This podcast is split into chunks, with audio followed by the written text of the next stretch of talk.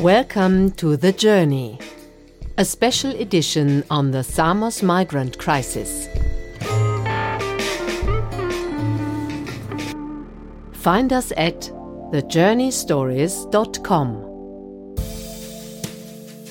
It's nine o'clock in the morning, and Ash Perrin plays the trombone.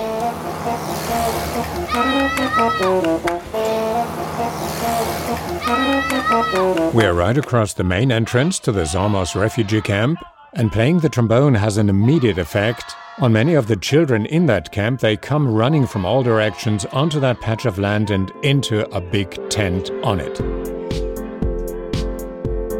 Welcome to part one of the special Samos edition here on The Journey, in which we're going to take a closer look at the most vulnerable of all refugees, that is, the children. NGOs like the Flying Seagull Project, presented here today, take care of them under situations that can only be called desperate. A lot of kids have arrived in the meantime, ready to enjoy a few moments of childhood, something that they're definitely deprived of just across the road. Ash explains to me why that is so, and one of the words he's going to use is big top, which means the big red circus tent on that patch of land where children, if only for a short while, can be what they should be children. My name is Ash, but I'm better known as Bash or Bashar to the children, and I am the founder and CEO of the Flying Seagull Project. We, for the last 11 years, have focused on children around the world who are through no fault of their own, missing out on the quality and the joyful bits of childhood. So, whether they are born with a disability in a country that hasn't uh, the facilities to give them the start in life they need, or in countries where they have social economic issues or you're in a, a, minority group that has been outcast for some reason. So we started in Romania working in the Roma camps. Uh, we've worked across rural Ghana, Cambodia, and then, obviously, since the refugee crisis, or the humanitarian crisis, we should call it by its name, since this migratory based humanitarian crisis took place, we thought, well, I wonder if we could be useful for children who are, you know, displaced. So now, for the last five years, four or five years, we've been focused here in Greece mainly, a little bit in France as well and we do something just super simple. We just make a space for kids to be kids. And we do circus games and songs and cinema nights and magic shows, uh, disco every Sunday at the moment here in Samos. And we make an immersive, comfortable, welcoming play space, currently in the big top you see behind me, so the children can explore humor and socially interact with each other and learn how to find their confidence. So, yeah, it's kind of rounded all sorts of multifaceted elements in terms of learning, but really it's just we want them to play and to laugh and to feel the comfort of being welcome. We're standing here across the entrance to the, if you want, official camp. Uh, never mind the unofficial camp spreading into the mountain right next to it.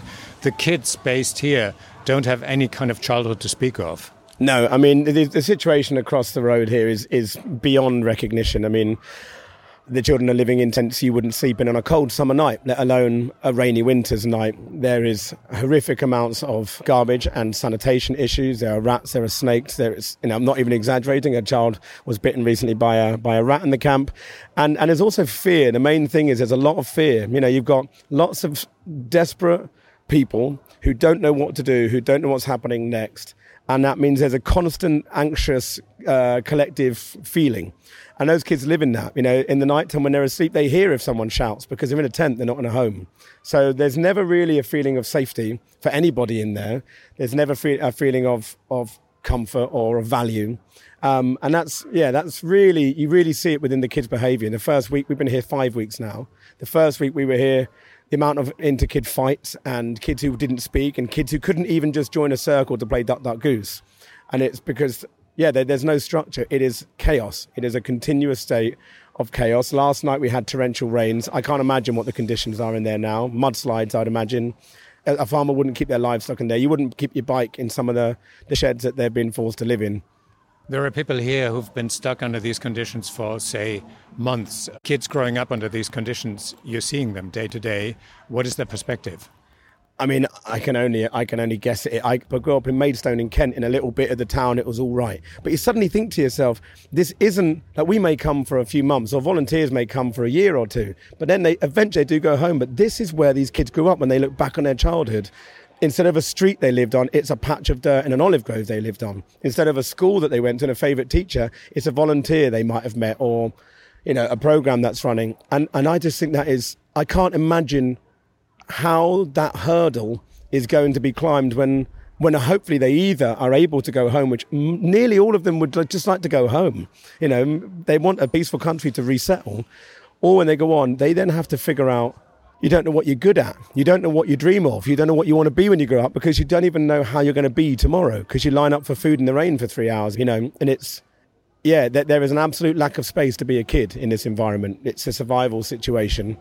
So the thing is that, to paraphrase the name of our podcast, if you're transferred to the mainlands, you're not in safety because this is when your journey really begins. You may be off the worst patch of land but you're nowhere near what where you hope to be. Yeah, absolutely. And imagine like imagine the first job interview you went to. I remember mine. Your heart's beating. You don't know how. You try and shake the hand firmly, but not too firmly. Like even growing up in what you consider to be a kind of mainstream English upbringing, I was still super nervous in my first job interview or my interview for college or whatever. These kids are going to have to they, they don't I mean, most of them haven't learned to write or read most of them haven't been to school you know the normal challenges that seem like obstacles to us are are chasmous mountain ranges to to where these kids have been in and what they've been through. Does all that make you pessimistic or optimistic that you can at least alleviate some of the hardships? Well, yeah, we, we have we have on our team a psychotherapist who specialises in trauma um, trauma in children. She doesn't come with us, but she's at home. And a couple of years ago, after a session in Lesvos, after three months or something, I felt like I don't know what we're doing. I, I, do know what we're doing, but I don't know if what we're doing is having the impact I hope it does, or I don't know if it's valuable. And I went to speak to her and I expressed this. I said, I, I feel like we're a crap plaster over a gaping wound. And she said, when she's working with traumatized adults, even, they go back and they go back and they go back until they find one positive memory. And then they try to re-perspective life from that positive memory. So she said, what, what, we, what we are hopefully doing here is that within all of this chaos, within all of this situation, there is a thing that they know was good you know, right now, I just spoke to a parent last week. They said when they hear my trombone, which I play in the morning, the kid could be mid breakfast. They jump up and go, Roly Poly, and they go running off. And they're not running through a camp, they're running towards Roly Poly. So just re perspectives what they're doing. So, so yeah, I really, I don't have hope that it's enough. I have, I'm sure that it isn't. Um, it's the best that we can do. And the impact, even in something as simple as a wet big top in a muddy patch of land with, you know, 10 well meaning circus performers, it does have something because in that moment they do feel valuable. You know, imagine if as a kid you never felt value, and anyone who's been through that knows what I'm talking about. So at least someone believed in them, and we said well done when they do a picture or bravo when they spin a plate. It means that somewhere there was that moment where they mattered. And in this camp and in this situation across Greece, I think that that's for me is what I think is, is the worst for all, especially the adults, but the kids too, is they don't matter no one's looking, no one cares, and the press come in and the press go out, and nothing changes. So for these kids, they know when they're in our big top that they matter because they see how much we want them to be happy, and that means something. And behind me, you can see we're having a Sunday morning circus school. I've got hula hoopers and I've got stilt walkers inside the tent. We got some kids learning acrobatic with our specialist team from Canada. You'll see them here going into the tent. This is one of the regular updates on the Seagulls Facebook page. And these updates are important because people booking a Seagulls show should know that the revenue goes right into supporting projects like Cirque de Samos. It's a place for them to be kids, and we've managed it with your help. Behind us is one of the worst camps in Europe and uh, Samos hotspot. But right here, none of that matters for a second because it's drowned out with love and laughter. And that's because of you guys helping us. So thank you very much. Is there any kind of cooperation with the uh, Greek authorities here? I see some policemen standing over there. Are you being harassed or are you being taken for granted or are you actually being helped out? It's a question I probably won't answer in full if that's okay, because I need to live on this island and work on this island there are some good people and some bad people in every office and every place in the entire world. And I think the situation here on Samos, the difficulty of it is it, you can't solve it. The mayor cannot solve this because this can't be solved by a local mayor in Samos it's in its best intentions. And the police here, you know, they've got a job of there's 20 of them and there's a camp of 6,000 people. And if that kicks off, they are understaffed, overwhelmed, what have you. There are good and there are bad. The other day, a policeman came into the site and he had a kid with him about 11 years old. And I thought he was coming in to say, this, this kid naughty, whatever. And he said, come on, come on, Mustafa, come to try. Mustafa said, no. And he said, my mate here watches you every day. This is a policeman to me. He said, my friend every day watches you and he doesn't dare to come. So today I said I'd come with him. And that policeman had come with the kid so that he could take part. So amongst all of the other stuff that goes on, and yes, do not beat around the bush. It's not the easiest relationship between NGOs and, and, and the municipality. There are people within that who have hearts of gold, and I think in general, no one wants to see a kid live like this. The situation is is unwinnable. There isn't a solution that the local municipality can do. Finally, tell me a little bit about you so I have an idea of um, who you are and where you're from, what your background is. Well, I actually have, yes, slightly, slightly funny way here, but it makes sense in a way. I was born deaf in England, uh, got my hearing back after an operation around two and a half. And so very early on, I was directed towards music and art, and they always said that that's the way to get him to catch up with his social um, social interactions and my and my vocabulary, and it worked a dream. I then went to school, didn't get on, was always a bit naughty, bit ADD, bit hyper, and then uh, yeah, went to arts college quite quickly after as a performance college and then started doing clowning because we weren't rich so I had to pay for it. And then that was it. I became a clown professionally. And then 11 years ago I was traveling a bit. I used to basically just work for money and then travel. It was easy life. And then I traveled to just off the beaten track a touch and you see that the bubble we live in is is such is exactly that it's not even a bubble it's a crystal dome and then I was able yeah so I switched it all up quit my acting agent founded the Seagull project now I've kind of devoted ourselves to developing this method which we call dynamic play, which means that kids that people say no one can work with, we can. And it's because we put themselves on an equal level and we give it 3 million percent. And we know that challenging behaviour is a challenge we should meet. And uh, behavioural problems is, is a problem with behaviour that we should help to solve. And we never judge and we never say no, we accept them exactly as they are and then re divert them to a healthier way to express their body. And that's what was done with me. I was born in a way that would have put me in a special needs school or outcast, but people believed and used creativity, which is all welcoming. And there's no such thing as not good enough in creativity. And they use that on me. So now that's what I share with these guys. Hey, man. Wow, beautiful. This family, Mama, Papa, you, brother?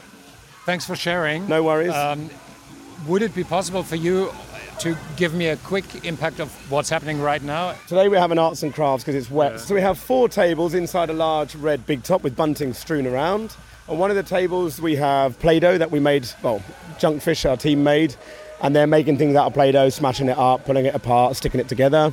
Uh, then there's uh, spoon puppets, so they're making spoons with little tunics and they draw a face on, and there's a puppet theatre inside which they're building as they go, and then they can do puppet shows with their puppets.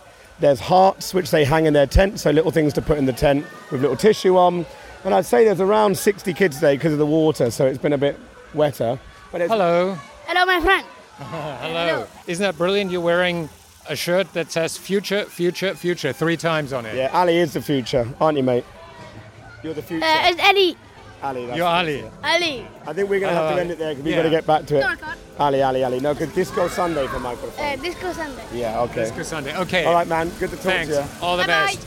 Bye bye. Bye bye. Thank you very much. Bye bye. Goodbye. bye bye.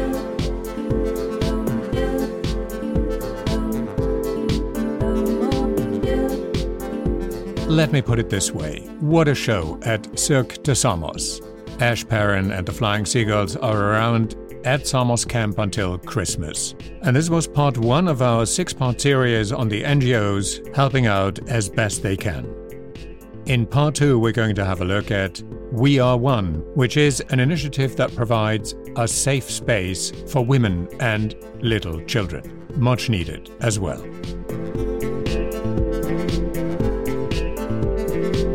Today's music was the 128 Tiger Swing Groove by Javelinas, Breath Deep, Breath Clear by Schwandi, and The Morning by Vidian. Bye for now, talk to you soon.